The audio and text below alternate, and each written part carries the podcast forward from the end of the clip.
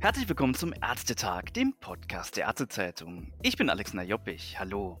Weltweit gelten 33% der kommerziell genutzten Fischbestände als überfischt und 60% als maximal genutzt.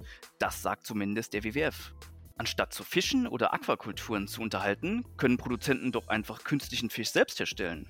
Das hat sich das Wiener Startup Revo Foods überlegt und eine vegane Alternative aus dem 3D-Drucker entwickelt. Aus Erbsenproteinen, Zitronenfasern, Algenextrakt und pflanzlichen Ölen.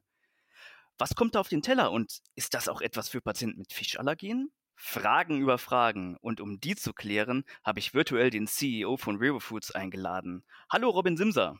Hallo, guten Tag, danke für die Einladung. Sehr gerne. Kurz zur Aufklärung. Sie sind gerade in einem Coworking Space, deswegen hört man immer mal wieder im Hintergrund ein bisschen Gewusel, aber so ist das als Startup nun mal, ne? Ja, das macht's authentisch, denke ich. Ganz genau.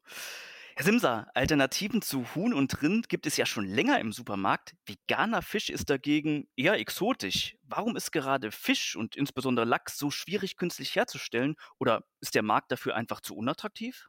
Ich denke nicht, dass der Markt so unattraktiv dafür ist. Ich glaube, bisher haben sich viele Unternehmen vor allem auf Produkte wie Hamburger oder vegane Würstchen fokussiert, einfach weil die momentane Technologie schon für die Herstellung äh, geeignet ist. Produkte wie Fisch sind allerdings wesentlich weicher, gelartiger, wesentlich weniger kompakt als jetzt zum Beispiel ein Beefsteak. Und da hat es mhm. mit herkömmlicher Technologie bisher Probleme gegeben, das so wiederzugeben. Deswegen haben wir uns gedacht, okay, wir nehmen jetzt diese tolle neue Methode des 3D-Lebensmitteldrucks, der eigentlich dafür ausgelebt, äh, ausgelegt ist, weiche Materialien zu drucken. Also wir kommen selbst aus dem Bioprinting, wo man ja im Labor auch Organe oder Gewebe nachmacht und das kommt dann schon sehr schnell mal an äh, ähnliche Strukturen heran, wie jetzt zum Beispiel Fleisch oder speziell Fischfleisch. Okay, und wie sahen die ersten Versuche aus und wie haben sie geschmeckt? ähm, wir reden lieber darüber, wie, wie das Produkt jetzt schmeckt, weil die ersten Versuche, es ist natürlich immer ein Prozess und es dauert ein bisschen, bis es dann mal sehr gut ist. Also man muss alle möglichen Dinge durchprobieren, bis man zu einer richtigen Mischung kommt. Also wir haben jetzt entwickelt vegane mhm. Räucherlachstreifen aus dem 3D-Drucker. Wir haben die bisher an über 100 Personen vertestet mhm. und fast durchwegs positives Feedback bekommen, zum Teil von Veganern, die sagen, es schmeckt ihnen so sehr nach Fisch, dass sie es kaum essen wollen, was für uns natürlich ein großer, hm. großes Kompliment ist, denn wir richten uns jetzt primär nicht unbedingt an Veganer und Vegetarier, sondern wir wollen uns tatsächlich an alle Menschen richten, die gerne Fisch konsumieren, aber eine nachhaltigere und wahrscheinlich auch gesündere Alternative suchen. Sie haben gesagt, jetzt, das heißt, wie lange hat es gedauert, bis man eine, eine machbare Rezeptur hatte? Ja, wir arbeiten jetzt seit etwa anderthalb Jahren daran und ich denke, seit etwa einem halben Jahr sind wir doch sehr zufrieden mit der Rezeptur, die wir haben, aber wir entwickeln auch laufend weiter. Schauen wir mal in die Arztpraxis. Die Omega-3-Fettsäuren, die haben ja einen guten Ruf. Patienten nehmen die auch manchmal selbstständig ein, als Fischölkapseln, als Nahrungsergänzung. Eine prospektive Studie hatte vor kurzem auch ergeben, dass eine regelmäßige Einnahme der Fettsäuren Infarktpatienten helfen könnte. Jetzt wäre es natürlich gut, wenn man die Fette einfach drucken könnte. Aber im 3D-Lachs steckt ja kein tierisches Fett, aber auf der Webseite steht dennoch, der Druckprozess wurde so optimiert, um, ich zitiere, mehr Vitamine und Omega-3 zu enthalten. Wie ist denn der Anteil an diesen und wie kommen die überhaupt ins Produkt? Ja, Omega-3 ist wahnsinnig wichtig in Fischprodukten. Und was viele Leute nicht wissen, ist, Fisch produziert Omega-3 nicht selbst, sondern Fisch bekommt Omega-3 dadurch, dass er sich von äh, Mikroalgen bzw. Phytoplankton ernährt was im Endeffekt diese Omega-3-Säuren produziert. Mhm. Was man jetzt machen kann und was auch immer mehr gemacht wird, ist, dass man sagt, okay, es ist einfach kein kluger Prozess, wenn man sagt, der Fisch soll zuerst die Mikroalgen essen und dann kommen sie zum Menschen, sondern dass man direkt zur Quelle geht und die Mikroalgen direkt selbst anbaut und harvestet und zum Beispiel in die Omega-3-Kapseln äh, verarbeitet, die man kennt. Ach so, also steckt es in den Algen drin. Genau. Dann steht in der Produktbeschreibung auch noch, dass nicht, und jetzt zitiere ich nochmal, giftige Lachsabfall drin ist. Das ist ja eine ganz schön steile Aussage. Was ist denn damit genau gemeint? Ja, aber wir denken, dass sie absolut zutreffend ist. Also, wo es auch immer mehr Studien dazu gibt und was tatsächlich zu einem echten gesundheitlichen Problem werden kann, speziell für Kinder und Heranwachsende, ist leider die zunehmende Belastung von Fisch mit zum einen Schwermetall, wie Quecksilber wird ja häufig genannt, aber auch Cadmium oder andere Auf der anderen Seite die Effekte von Mikroplastik werden immer weiter erforscht, der ja leider mhm. immer mehr im Meer vorkommt und so natürlich auch im Fischfleisch akkumuliert wird. Und speziell, wenn man an Lachs denkt, hier kommt ja der absolute Großteil aus der industriellen Aquakultur. Und hier werden einfach wahnsinnig viele Antibiotika und Wachstumshormone eingesetzt, die leider so auch ihren Weg zum Endkonsumenten finden. Und das sind alles Dinge, die, denke ich, abzulehnen sind, die so auf kurz oder lange, denke ich, nicht mehr tragbar sind, wo man sich überlegen muss, gibt es da nicht eine bessere Alternative, die auch gesünder ist für die Menschen. Okay, dann schauen wir mal auf die Nährwerte. Wie sehen denn diese beim 3D-Fisch aus? Also momentan sind wir froh, dass wir nicht nur ein Produkt haben, das toll schmeckt, sondern wir können auch äh, Health Claims machen in Bezug auf hohen Proteingehalt und hohen Omega-3-Fettsäuregehalt als auch Vitamine und äh, Mikronährstoffe. Wir sind gerade bei Proteinen noch ein bisschen weg von konventionellen Lachs, der etwa 15 bis 25 Prozent Proteine enthält. Wir sind gerade bei etwas, etwa um die 10. Mhm. Allerdings arbeiten wir auch daran, dass wir laufend das verbessern können und die Nährwerte weiter nach oben bringen. Und die anderen, wie sieht es mit Zucker aus? Also Kohlenhydrate besser gesagt? Kohlenhydrate haben wir ein paar drinnen, da wir ähm, Bindesysteme verwenden, um die Textur zu ermöglichen von äh, veganem mhm. Lachs. Ansonsten äh, der Fettgehalt ist bei uns auch ähnlich wie bei Lachs tatsächlich sogar etwas etwas geringer. Werden die Vitamine zugesetzt oder sind die schon durch die Algen drin? Zum Teil. Also zum Teil ist es tatsächlich vorher schon drinnen, aber wir arbeiten auch mit Lösungen, so ähnlich wie sie zum Beispiel in Sportgetränken vorkommen oder in sehr vielen anderen Lebensmitteln, die man so im Supermarkt kaufen kann. Das ist ein sehr simpler Prozess, der mittlerweile sehr etabliert ist, dass man hier auch Vitamine hinzugibt. Und wie sieht es mit dem Kaloriengehalt aus? Was ist da in 100 Gramm drin? Das müssen wir tatsächlich noch genau berechnen. Wir haben eine vorläufige ähm, Berechnung gemacht. Allerdings ist die noch mit ein paar Ungenauheiten natürlich äh, belastet. Das heißt, hier gehen wir tatsächlich in den nächsten ein, zwei Monaten ins Labor und werden das genauer testen lassen. Da kann ich jetzt leider noch nicht keine genaue Analyse abgeben. Schade, aber da müssen wir abwarten. Es gibt ja auch Fischallergiker. 0,1 Prozent aller Menschen sollen unter einer Lebensmittelallergie gegen Fisch leiden. Können diese so ein Produkt bedenkenlos als Alternative zu ihrem allergenen Fisch essen? ja, absolut. Wir haben uns sogar mal überlegt, das speziell so zu vermarkten.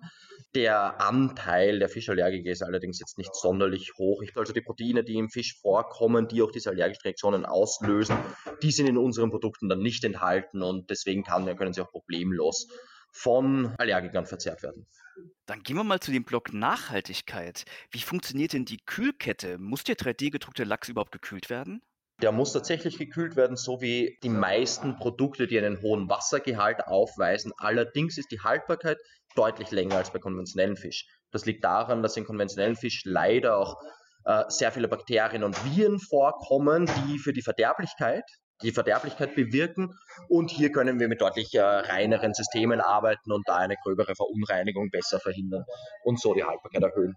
Also sind ja verschiedene Grundprodukte drin. Wie muss ich mir denn das beim Druck vorstellen? Werden die beim Druck vorher vermischt oder kommen die nacheinander rein? Wie funktioniert das genau? Teils, teils. Also es sind äh, tatsächlich unterschiedliche ähm, Inhaltsstoffe und hier wird das dann oft äh, miteinander vermischt mit verschiedenen physikalischen Prozessen behandelt, zum Beispiel Temperatur und Druck und dann durch den 3D-Drucker in eine finale Form gebracht. Hier möchte ich aber erwähnen, dass es im Vergleich zu vielen anderen Prozessen ein deutlich schonenderes Verfahren ist. Also vergleicht man das zum Beispiel mit den Veggie-Burgern, die man aus dem Supermarkt kennt. Hier wird ein Verfahren eingesetzt, das sehr hohe Temperaturen und Drücke verlangt. Mhm. Und wir können hier mit sehr viel geringeren physikalischen Kräften arbeiten, wodurch auch zum Beispiel weniger Omega-3 oxidiert und äh, mehr Vitamine auch enthalten bleiben, was im Endeffekt positiv für die Nährwerte ist. Ja, wenn man sich einige vegane Produkte im Supermarkt mal anschaut, die diese eine Zutat, also Fleisch nachahmen, dann findet man ja oft einen ganzen Chemiebaukasten in der Zutatenliste.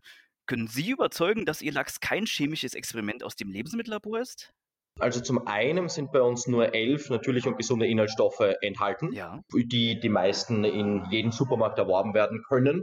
Zum anderen will ich allerdings auch eine Lanze brechen für verarbeitete Produkte, da viele von diesen Inhaltsstoffen zwar für den Endkonsumenten vielleicht etwas äh, eigen klingen, aber gesundheitlich absolut nicht bedenklich sind und auch von der Nachhaltigkeit oft äh, sogar über dem natürlichen Pendant stehen. Also es gibt zum Beispiel natürliche und synthetische Aromen, die man verwenden kann. Wir verwenden mhm. natürliche.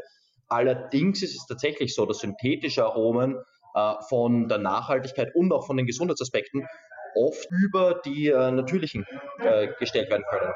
Da kann man sich zum Beispiel denken, ja, um Erdbeeraroma zu erzeugen, nimmt man dann Erdbeeren zum Beispiel und extrahiert das mit verschiedenen Chemikalien. Das heißt, zwar immer noch ein natürliches Aroma, weil es natürlich Stoffen gewonnen wird. Aber wenn man das jetzt zum Beispiel synthetisch herstellt, dann kann man das wesentlich reiner machen und es bleiben weniger von diesen Endchemikalien im finalen Produkt über.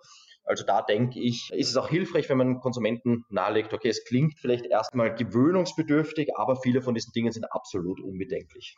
Sie haben gesagt, elf Zutaten, die man normalerweise in jedem Supermarkt findet. Was findet man nicht im Supermarkt? Was ist drin, was man nicht so kennt? Ja, ein paar exotische Dinge. Wir verwenden zum Beispiel Extrakte aus Wurzeln aus Asien, aus Pflanzen dort, die speziell gute Texturierungseigenschaften aufweisen. Aber wie gesagt, das sind dann dennoch äh, natürliche Inhaltsstoffe, die, äh, die man auch mit ein bisschen Suchen als Endkonsument finden kann. Mhm. Ich habe gelesen, dass 90% unseres Supermarktlachses inzwischen aus Aquakulturen kommt. Als ich zum ersten Mal vor vielen Jahren dann von Aquakulturen gehört habe, dachte ich, das ist ja eigentlich eine super Idee. Das löst doch das Problem der Überfischung und der Meeresverschmutzung zumindest teilweise. So gut ist das aber gar nicht, oder? Wo ist da das Problem? Leider nicht. Ich glaube, der Anteil ist äh, mittlerweile sogar bei über 90 Prozent. Ähm, Tatsache ist leider, dass Lachs aus Aquakultur als Fischfutter zu ähm, bis zu 30 Prozent auch gefangenen Fisch aus dem Meer benötigt. Mhm. Das bedeutet, das Überfischungsproblem löst man so nicht, man verlagert es eher. Es gibt oft die Rechnungen, dass ein Lachs zum Beispiel fünf Fische aus dem Meer essen muss, um äh, sein Schlachtgewicht zu erreichen. Und da muss man sich dann natürlich die Frage stellen, macht das überhaupt Sinn, dass man jetzt Fische irgendwo aus dem Meer fangt, die zum Beispiel nach Norwegen zu Lachskulturen äh, bringt und dort dann wieder andere Fische verfüttert. Meiner Meinung nach ist das nicht der nachhaltigste Aspekt.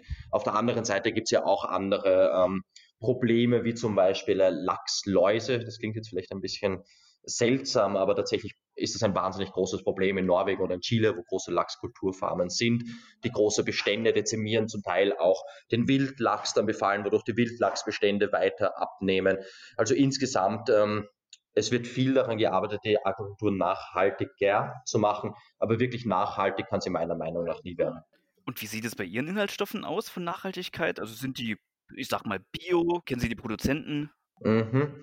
Momentan verwenden wir konventionelle Produkte. Wir sehen uns aber auch den Biobereich an. Da ist in Zukunft dann vielleicht etwas geplant. Mhm. Ähm, das sind zum Beispiel Erbsenproteine, die wir aus äh, Frankreich, denke ich, beziehen. Eigentlich gesagt aus Dänemark. Also wir versuchen möglichst auf dem europäischen Markt und möglichst kurze Transportwege zu realisieren. Ja, natürlich. Also in allen Fällen ist es effektiver und effizienter, pflanzliche Nahrung zu verwenden als tierische Nahrung. Das liegt ganz einfach daran, dass die Tiere deutlich mehr Energie benötigen. Bei Rindern ist es besonders schlimm. Also da kann man, ich glaube, der Umrechnungsfaktor ist 30 oder 40 zu 1 von Kalorien. Das bedeutet, man könnte 40 Mal mehr Menschen mit denselben Kalorien mhm. versorgen, würde man ihnen direkt äh, Getreide oder Mais oder andere Gemüsesorten geben, als wenn sie Rindfleisch essen würden. Und ich denke, das ist angesichts der wachsenden Weltbevölkerung ein Problem, ähm, das uns alle etwas angeht. Lassen Sie uns zum Schluss noch mal ein bisschen philosophisch werden. Ähm, sie haben ja den Claim Seafood with Attitude, also auf Deutsch ungefähr Meeresfrüchte mit Haltung. Kann man den Fisch überhaupt ersetzen? Bei Fleisch sagt man ja auch eigentlich gar nicht mehr so sehr, dass es ein Ersatzprodukt ist, sondern dass es eine Fleischalternative ist. Kann man Fisch ersetzen? Das Wort Alternative gefällt mir schon wesentlich besser als Ersatzprodukt und ich denke schon, dass man Fisch ersetzen kann. Es geht jetzt auch nicht unbedingt darum, dass niemand mehr jemals Fisch isst, aber einfach wesentlich bewusster und wesentlich weniger, weil momentan mhm. Es ist am Anschlag oder sogar schon weit darüber. Also die ganzen Schätzungen, dass durch Überfischung große Fischbestände aussterben werden, das ist jetzt nicht irgendwo aus der Luft gegriffen, sondern eine reelle Gefahr, wenn wir hier nicht gegensteuern. Und deswegen denke ich speziell bei Produkten wie Lachs, die früher noch ähm, ja, Luxusprodukte waren und jetzt praktisch von jeder Mann und jeder Frau zu jeder Zeit gekauft werden können, ähm, da hilft sicher, wenn man eine Alternative anbietet, die trotzdem die Nährwerte wiedergibt und den guten Geschmack, ohne diese Umweltprobleme. Also ich sehe da ein Riesenpotenzial für die Zukunft und hoffe, dass das von den Konsumenten auch so angenommen wird. Jetzt sind Sie als nächstes an Thunfisch, habe ich gelesen. Ist das schwieriger als Lachs? Nicht unbedingt schwieriger. Es ist mit anderen Herausforderungen versehen. Es ist auch interessant vom ähm, Sustainability Aspekt, also äh, Überfischung ist hier ja auch ganz besonders ein Thema oder auch der Fang von Delfinen durch diese Methoden des Thunfischfangs, was vielen Leuten bekannt ist. Ja, ist mir auch persönlich ein Anliegen. Also ich finde Thunfisch ist ein super Produkt, aber ich habe mich auch dazu entschlossen, das nicht mehr zu konsumieren, speziell nachdem ich etwas mehr über die Fangmethoden gelesen habe, die oft sehr äh, ja, Also da, da will man dann oft nicht mehr zur Dose greifen, wenn man weiß, wie das produziert wurde. Mm. Und deswegen würde es mich sehr freuen, wenn es ein tolles Produkt gäbe, was den, diesen tollen Geschmack wiedergeben kann. Dann haben wir heute viel über Fisch, Fischfang und die Herstellung gelernt. Vielen Dank nach Wien. Ja, vielen Dank auch für die Einladung.